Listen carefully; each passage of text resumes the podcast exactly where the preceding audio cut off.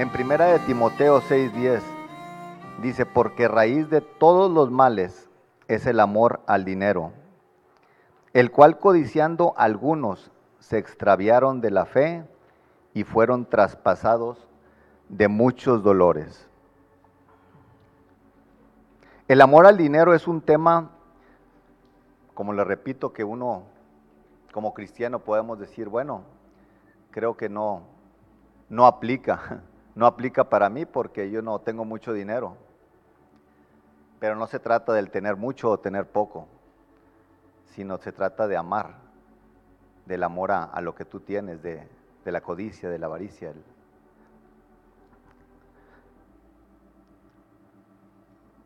En toda la Biblia encontramos ese tema, hablando de Jesús hablando de las riquezas, de las finanzas. Así es que es una palabra que hoy Dios quiere hablarnos y, quiere hacernos bien, hermanos. Es una palabra que Dios está preparando. Él tiene un plan, un plan muy pronto para, para su pueblo, para su iglesia, y Él quiere preparar corazones limpios, transparentes, puros.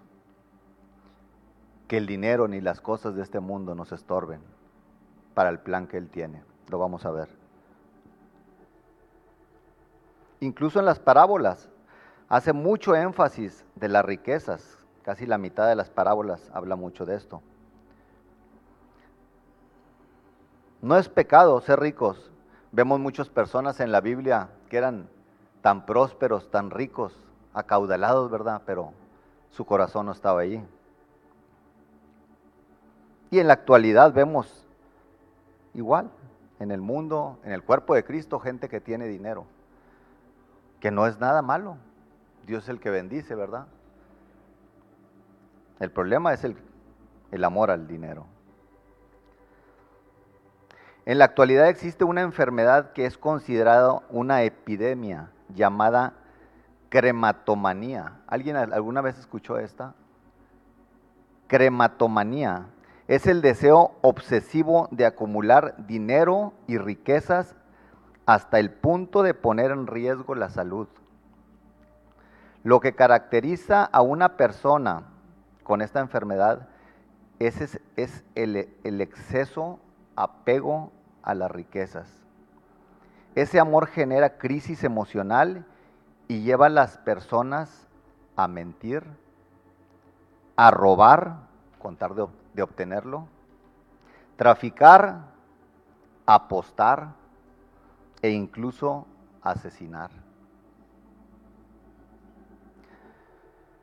Hace tiempo, eh, algunos sabrán, yo, yo el Señor nos, nos, puso en un trabajo de bienes raíces. Hace tiempo eh, tuve una experiencia con una, con una familia donde el joven eh, me habló y me dijo, ¿sabes qué? Tengo una propiedad que, que me urge vender. Esta propiedad, la verdad que sí, necesitamos rápido el dinero. Y dije, bueno, ¿cuál es el problema? Si la casa, pues está bien la casa, era una casa pequeña, pero estaba bonita y eh, dije, a lo mejor es algo que tiene algún, algo fraude. Investigué la casa, no tenía ningún problema legal ni nada.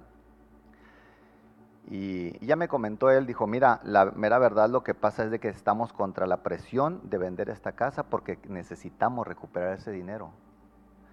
Eh, mi suegra nos compró a mi esposa y a mis dos cuñadas, nos compró tres casas, ella tenía dinero, y, pero le gustaba mucho apostar a la señora.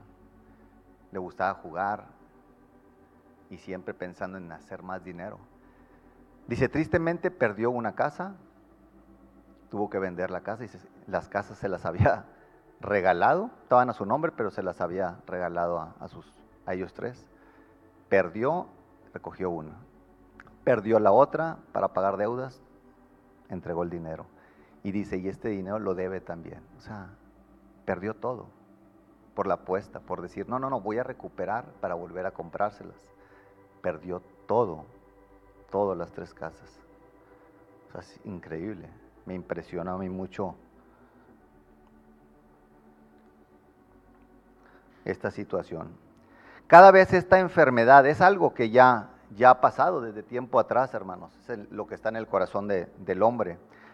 Cada vez esta enfermedad se está haciendo más fuerte y Dios quiere liberarnos de esto, que seamos nosotros un canal para poder salvar quizás a familiares de nosotros, quizás vecinos. Pero primero Dios tiene que poner, hacer ese cambio en nuestro corazón. Ese cambio. Y no es ninguna casualidad de que el Señor ha estado hablando de orar, buscar al Señor. Y gracias a Dios por los tiempos de estrechez y la crisis nos hacen estar más pegados en el Señor. Y a lo que voy es que eso nos está haciendo como pueblo de Dios amar más al Señor y olvidarnos de las cosas fugaces, ¿verdad? Y que podamos nosotros ser canal de bendición para mucha gente que se está perdiendo. El enemigo está engañando a muchos y esclavizándolos con esta enfermedad. Muchos están descendiendo, hermanos, al infierno. Es impresionante, y, yo no lo digo, yo creo que todos lo hemos visto, es impresionante cómo cada día aquí en Monterrey, y pensando solamente en Monterrey, que de repente uno prende tantito el radio o las noticias y estuvo, y mataron tantos jóvenes, y mataron tantas familias, y mataron gente de una familia y todo, y encerraron a un gobernante y encerraron al pasado y al pasado y se pone uno a ver noticias encerrados. Dices, ¿qué es?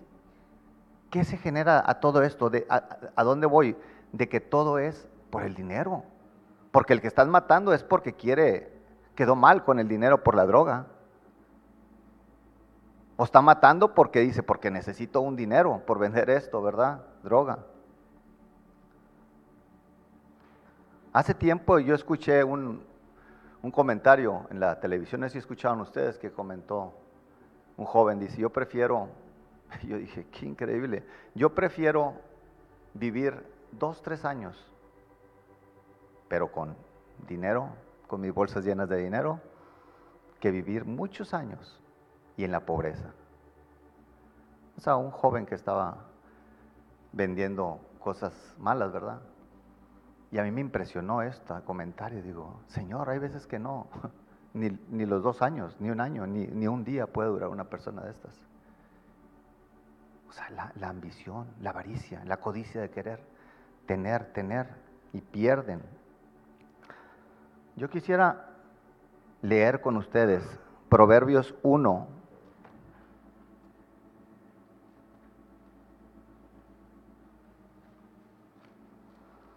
Ya todos los lo conocemos, este proverbio.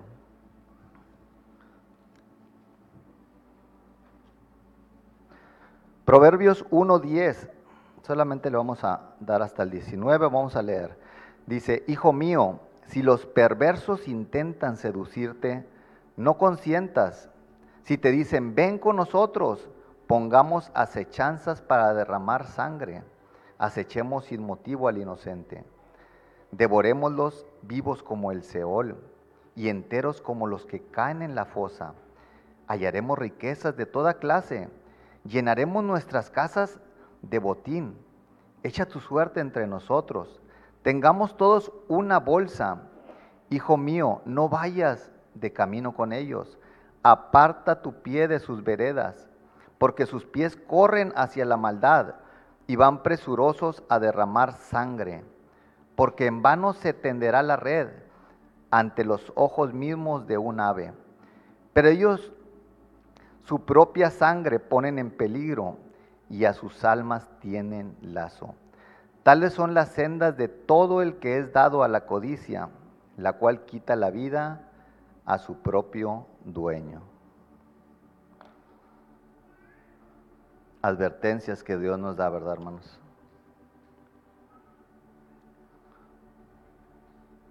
Esta enfermedad puede afectar a toda clase de personas, cristianas, no cristianas, creyentes, pobres, ricos.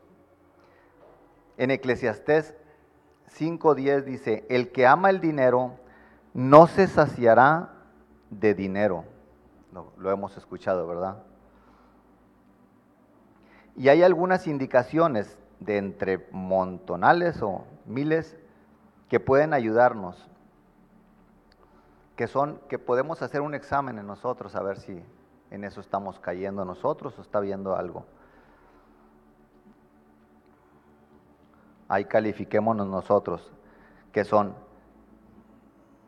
cuando tú vas por el semáforo o al supermercado y ves, o vas a alguna tienda y ves algún pobre que está pidiéndote ahí dinero, ¿qué es lo que sientes por la persona? ¿Estás dispuesto si traes una moneda a entregarle algo si traes? A lo mejor no billetes, pero te puedes desprender fácilmente es un buen síntoma que, bueno, que no estamos amando el dinero. Y aún más que nos conmueva nuestro corazón el ver la persona así, ¿verdad? Pero si tú dices, no, yo no le voy a dar un peso, aún aunque tenga los millones en mi banco, se me va a acabar. Si yo le comparto eso, si le doy eso, me voy a, se me va a bajar mi cuenta. Entonces, cuidado, hermanos. Otro síntoma que es muy común, hermanos, yo lo he visto. Usted es capaz de pelear con familiares o amigos hasta llegar al punto de perder relaciones. Eso es muy común hoy en la actualidad. No sé cómo estamos, quizás con algún familiar, con algún amigo que tenemos un problemita por cuestión de dinero, por finanzas. Dices, no, yo no perdono, yo no puedo perdonar. Cuidado, hermanos. Hace días, estando yo en la, en la notaría, me impresioné y, y eso yo lo había escuchado ya y creo que no es nada extraño tampoco para ustedes. Estaba yo esperando eh, a un licenciado, yo estaba sentado y en eso estaba la notaría y salió un señor muy bien vestido, salió y empezaron una discusión allá dentro de la notaría y salieron hablando fuerte. Salió la persona por un lado mío y casi me pisa. Y, salieron varias personas, creo que era la familia del Señor, gritándose y hablándose. Familia bien. Y wow, dije, ¿qué pasó? Me dice la, la señorita de recepción, dice, ay, licenciado, no se, no se asuste. Esto es el pan de cada día en las notarías. Digo, serio? Dice, sí. Dice, ha habido así casos en que se empiezan a pelear por cuestión de las herencias y en ese caso pues no estaban puestos de acuerdo y el Señor dijo, ¿saben qué? Me voy. No firmo nada ni entrego nada y iban todos corriendo detrás de él para jalarlo para que... Pero es increíble, hermanos, la codicia, la avaricia que está llegando al corazón y ninguno de nosotros estamos exentos a eso. En serio, en serio, les digo de, todo corazón. Uno puede decir, no, yo creo que yo no, no es cierto, no es cierto. Quizás peor, Señor, estaríamos actuando ahí habría algún problema con, con la familia, pero el Señor quiere librarnos, hermanos. Quiere librarnos y, y el Señor cada día nos hace énfasis de no amar el mundo ni las cosas que están en el mundo. Si Él no, las tiene y si nos, nos las ha dado, gracias. Y si nos sigue bendiciendo, gracias. Toda buena dádiva y todo perfecto viene de Él, ¿no? Pero no poner nuestro corazón en eso. Atesorarlos hasta llegar a pelearnos, a golpearnos y matarnos. Y síntomas, mentir, robar, con tal de adquirir todo esto. Otro síntoma de gente que, que está en peligro, está amando el dinero más que al Señor. Siempre está pensando en el dinero, cómo generar dinero, cómo hacer más dinero, aún hasta en vacaciones, no poder disfrutar unas vacaciones por estar pensando. Y es peligroso, hermanos, porque yo creo que todo nos ha pasado a veces. Uno se desanima y se pone triste porque quisiera más cosas, más cosas. Señor, líbranos, Señor. Yo le he dicho al Señor, líbrame, Señor. Líbrame, la verdad, que mi corazón no esté en este mundo. Otra cosa es cuando estás haciendo negocios con alguien poco transparentes, lo estás ocultando, estás engañando, estás mintiendo y cuidado, es porque ya hay algo de amor.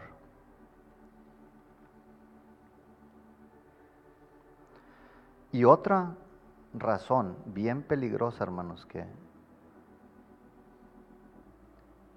que necesitamos tener cuidado, que muchos nos justificamos a veces de no poder o no querer diezmar ni ofrendar, porque decimos, y honestamente hermanos, entre paréntesis, el pastor no me dijo que dijera este punto, o sea, eso lo sabemos todos, la bendición que es ofrendar y diezmar.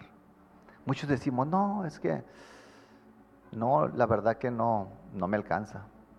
Hace años nosotros estábamos empezando, llegamos de, estuvimos fuera viviendo, empecé con mi esposa aquí, con los niños chiquitos y ah, creo que todos hemos pasado momentos muy difíciles económicos. Y yo en ese tiempo me ponía a hacer cositas para vender, arbolitos bonsai, imitación, y me ponía ahí a hacer y los iba a vender a los vecinos. Y ya después decía, bueno, ya me pagaron, gracias a Dios, ya voy a completar el recibo de la luz, del agua. Y no me lo pagaron, pero a la quincena ya voy a tener para pagar esto. Y la verdad que, ah, a lo que voy, me quedé, eso no lo tenía en mis notas. Y, cuando llegaba, pues ya la venta de estos, yo decía, bueno, pues son unas moneditas que sobraron. Yo decía, ¿cómo es posible que vamos a dar unas moneditas de diezmos y de ofrenda? Y yo ay, le decía a mi esposa como que mejor después. No, no, no, no. Ella me animaba y la verdad, gracias a Dios, y mi esposa decía, no, echémosla en un sobrecito. Así como los niños, ¿verdad? Cuando tienen sus dineritos, enseñarlos de chiquitos a echar el monedito. Y eso nos ayuda mucho para no amar, no codiciar el mundo. No, lo que es del Señor, ahí está. Y nosotros, ay, no le pongas el nombre. Van a decir, hermano Eduardo está poniendo por esto, unas moneditas ahí, echamos. Y es increíble, hermanos, cómo eso trae una cobertura, una protección a nuestra vida. Es el mejor seguro. En serio. Por eso dice, probadme ahora, probadme. Nos anima a hacerlo y la verdad es impresionante y ese es un punto que no debemos descuidar, hermanos. Aún los chiquitos, aún los chiquitos enseñarlos a sacar su diezmo, su ofrenda, es muy importante. En Lucas 12, 15 al 20, voy a, voy a tratar de, ser un poco rápido, hermanos, por cuestión del tiempo. Lucas 12, 15, 20, si quieren después lo, lo leen bien en sus hogares. Esta es la, es la, historia de un joven que se acerca a Jesús y le dice, Señor Jesús, yo quisiera que parta mi hermano la herencia que tiene conmigo. Es el contexto y Jesús le dice, mirad y guardaos de toda avaricia, porque la vida del hombre no consiste en la abundancia de los bienes que posee. En Hebreos 13:5, sean vuestras costumbres sin avaricia, contentos con lo que tenéis. Porque Dios nos ha dicho, no te dejaré ni te desampararé. ¿Alguna vez has sido desamparado, hermano? No, no te dejaré ni te desampararé, dice. Mateo 6, 26 dice, mirad las aves del cielo que no siembran, ni ciegan, ni recogen en graneros, y vuestro Padre Celestial las alimenta. ¿No valéis vosotros muchos más que ellas? La vez pasada yo estaba ahí en angustia en el patio de mi casa y por lo mismo, lo que estoy compartiendo. Dije, ay Señor, hay tantos gastos que hacer y Señor, espero que me provea así. Porque yo creo que todos batallamos, ¿verdad? Pero es bueno, porque nos ayuda a conocer al Señor y a confiar en Él. Me senté afuera y y estaba viendo el plato de comida de, nuestra mascota y sus croquetas. Y yo estaba sentado y triste, decía, ay Señor, ayúdanos, la verdad. Y cómo el Señor da lecciones a veces en cosas tan pequeñitas, ¿verdad? En su palabra, en, el, en un animalito, en un insecto, en algo que pasa en el aire y nos está hablando el Señor. O sea, con cositas, como decimos, con peritas y manzanas. Me dio una explicación tan simple. Estaban las croquetas de, de nuestro cachorrito ahí y estaba viendo que dije, mira mi perrito, yo, nosotros le revolvemos las croquetas, no sé si ustedes hacen eso, las croquetas con, con algo rico, que le gusta carne, regularmente los perritos, y yo a propósito la, la trato de revolver bien para que sepa la croqueta también que crea, engañándolo, ¿verdad? No, pero él es muy inteligente, pues ya se empieza a comer la carnita y dejó las croquetas ahí. y esa vez yo estaba sentado y ahí pensando y, estaba viendo y llegó y me acordaba de, esta, de este verso que dice, mira las aves, mira las aves. Y el Señor me estaba recordando, mira. Y yo cuando estoy viendo ahí, me impresionó ver a una urraca.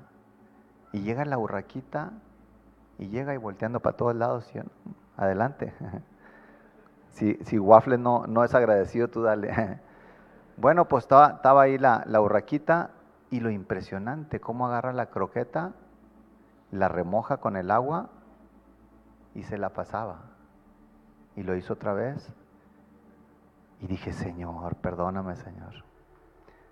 Como un ave, ¿verdad? Qué corazón tan agradecido. O sea, no es su comida, no es el platillo favorito quizás de, de la urraquita, pero corazón de esa urraca. Y ahí el Señor habla al corazón, que digo, Señor, perdóname que tenemos una casa, tenemos un techo, tenemos familia y una familia espiritual. Qué riqueza tenemos, qué riqueza tenemos. Pero a veces que sí nos angustiamos y el Señor quiere enseñarnos lecciones.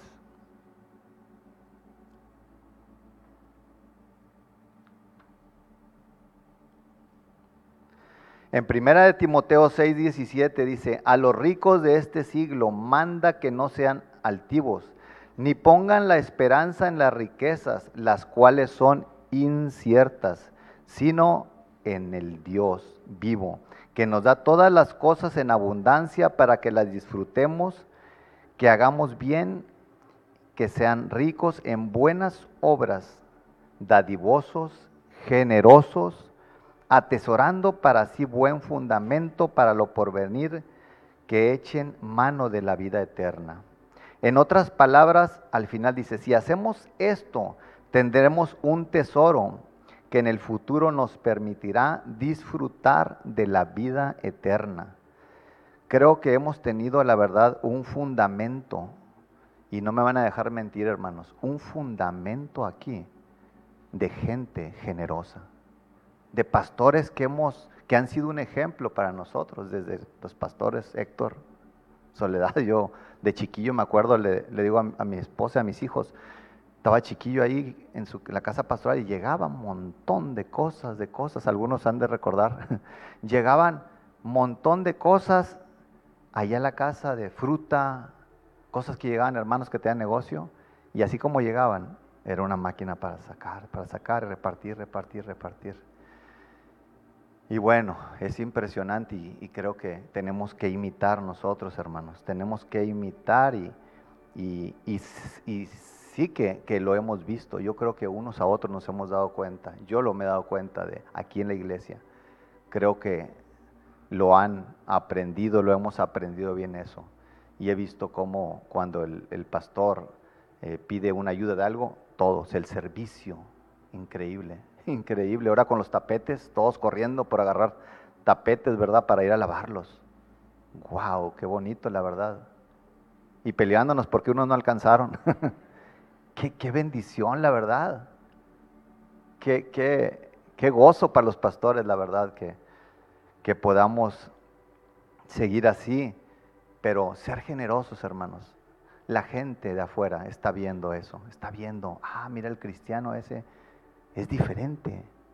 Dice aquí que seamos ricos en buenas obras. La gente afuera está muy dañada, muy dañada y escuchamos hoy que, que la gente, la creación gime por la manifestación de los hijos. Cristo en nosotros, hermanos. Porque nosotros no, sino Cristo en nosotros, es la esperanza de la gente que está viendo, que quieren ver una diferencia. En Proverbios 13:7 dice, hay quienes pretenden ser ricos y no tienen nada. Y hay quienes pretenden ser pobres y tienen muchas riquezas. En otras versión dice, hay quienes se hacen ricos y no tienen nada. Y hay quienes se hacen pobres y tienen muchas, muchas riquezas. Muchas riquezas. ¿Cuántos han experimentado eso, hermanos?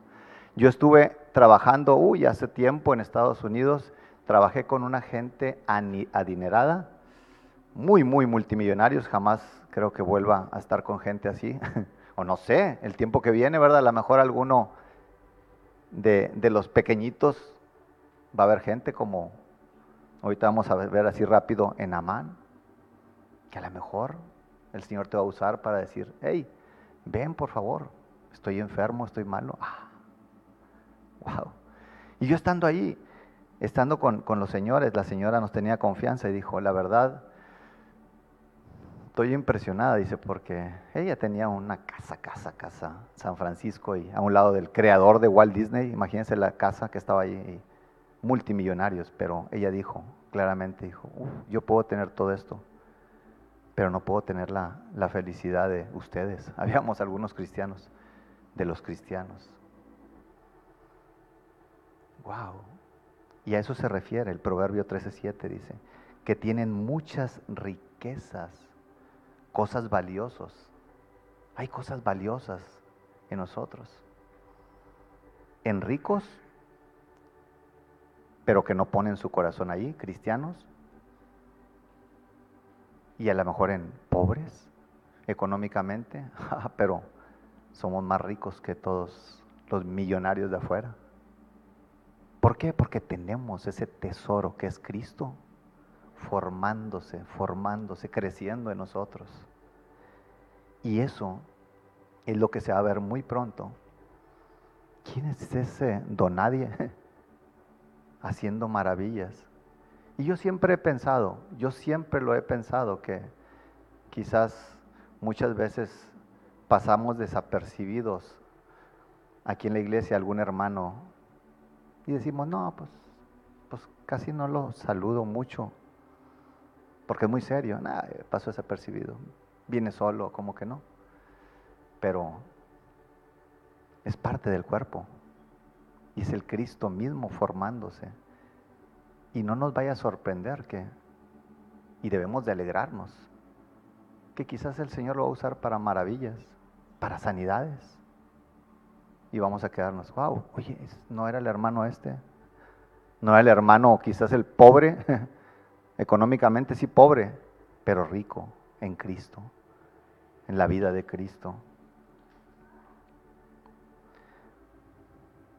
Dios quiere preparar diáconos en este tiempo, hermanos. Un diácono es un siervo, son aquellos que están dispuestos a servir. Gracias a Dios, creo que podemos decir que hemos aprendido desde la cabeza de, de nuestros hermanos el servicio, ¿verdad? A servir.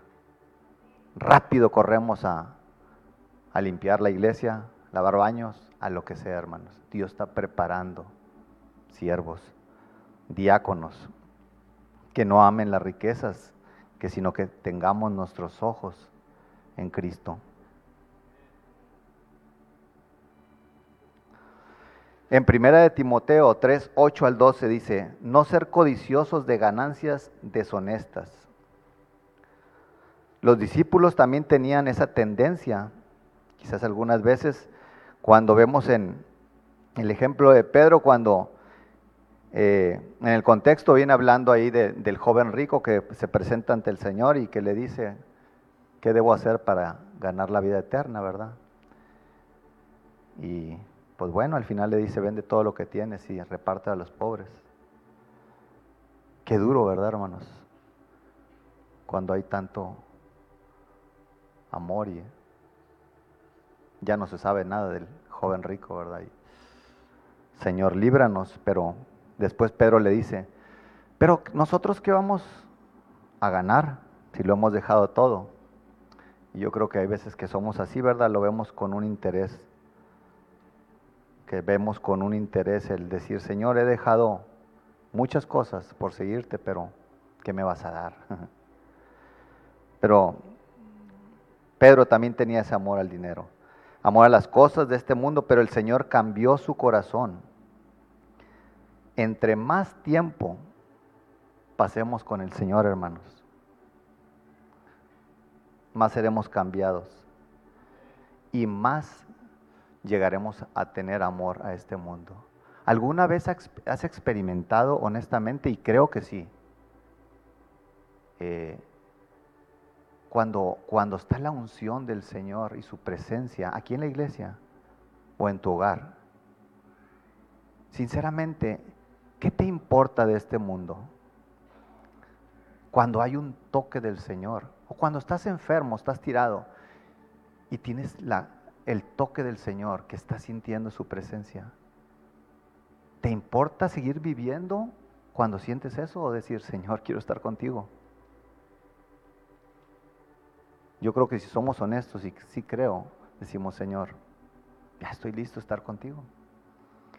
O si estamos aquí pasando un momento difícil y sentimos la presencia de Dios, lo poquito o lo mucho que tengamos material, es nada, hermanos. Es nada.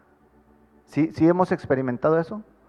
Es nada, que estoy dispuesto a decir, Señor, aquí está, con tal de tener tu presencia. ¿Cuántos hombres experimentaron esto? Abraham dice que estaba al calor del día y esperando, y un hombre tan rico, y, pero tenía tiempo, tiempo en la presencia de Dios, la anhelaba. David, ¿qué podemos decir de David? Mejor un día en tu presencia que mil, Señor. Pero él tenía un deseo por el Señor.